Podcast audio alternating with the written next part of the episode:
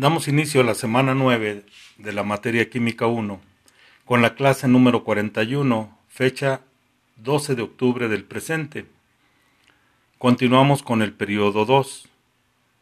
Hoy repasaremos el tema tabla periódica. En la página 25 de su cuadernillo se presenta este tema, lo cual vamos a recordar que la tabla periódica cuenta en total con 118 elementos. Sin embargo, los científicos están intentando sintetizar nuevos elementos artificialmente, por lo que no se descarta la posibilidad de que la lista pueda aumentar en un futuro. ¿Tú sabías que los elementos en esta tabla están ordenados por su número atómico? El número atómico de cada elemento se presenta en la tabla en la parte superior izquierda. Por ejemplo,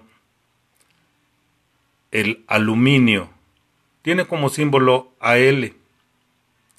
En la parte superior izquierda tiene un número 11. Ese es su número atómico.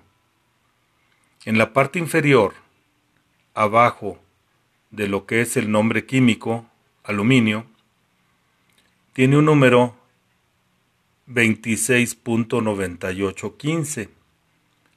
Eso se refiere a su masa atómica. Del lado izquierdo tiene los periodos.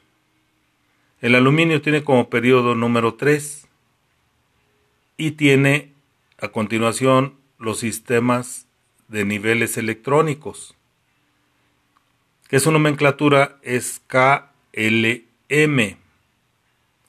La distribución de electrones en las órbitas los marca en una columna que está a continuación de los niveles electrónicos. Por ejemplo, la K tiene una distribución de electrones en sus órbitas de 2, la L 8 y la M 3. A mediados del siglo XIX ya se conocían en el ámbito científico 63 elementos, pero los químicos no se ponían de acuerdo sobre su terminología, ni sobre cómo ordenarlos. Para intentar resolver estas cuestiones se organizó en 1860 el primer Congreso Internacional de Químicos. En la tabla periódica podemos observar que se muestra Ahí existe una división mediante una línea diagonal escalonada que separa los metales hacia la izquierda de los no metales hacia la derecha. Los metales presentan unas propiedades comunes como son, eh, que son los metales buenos conductores y también conducen la electricidad. Podemos por experiencia nosotros, si tomamos un metal y tocamos en donde pasa una corriente, nuestro cuerpo, como es conductor de electrones, recibe esos electrones y los sentimos.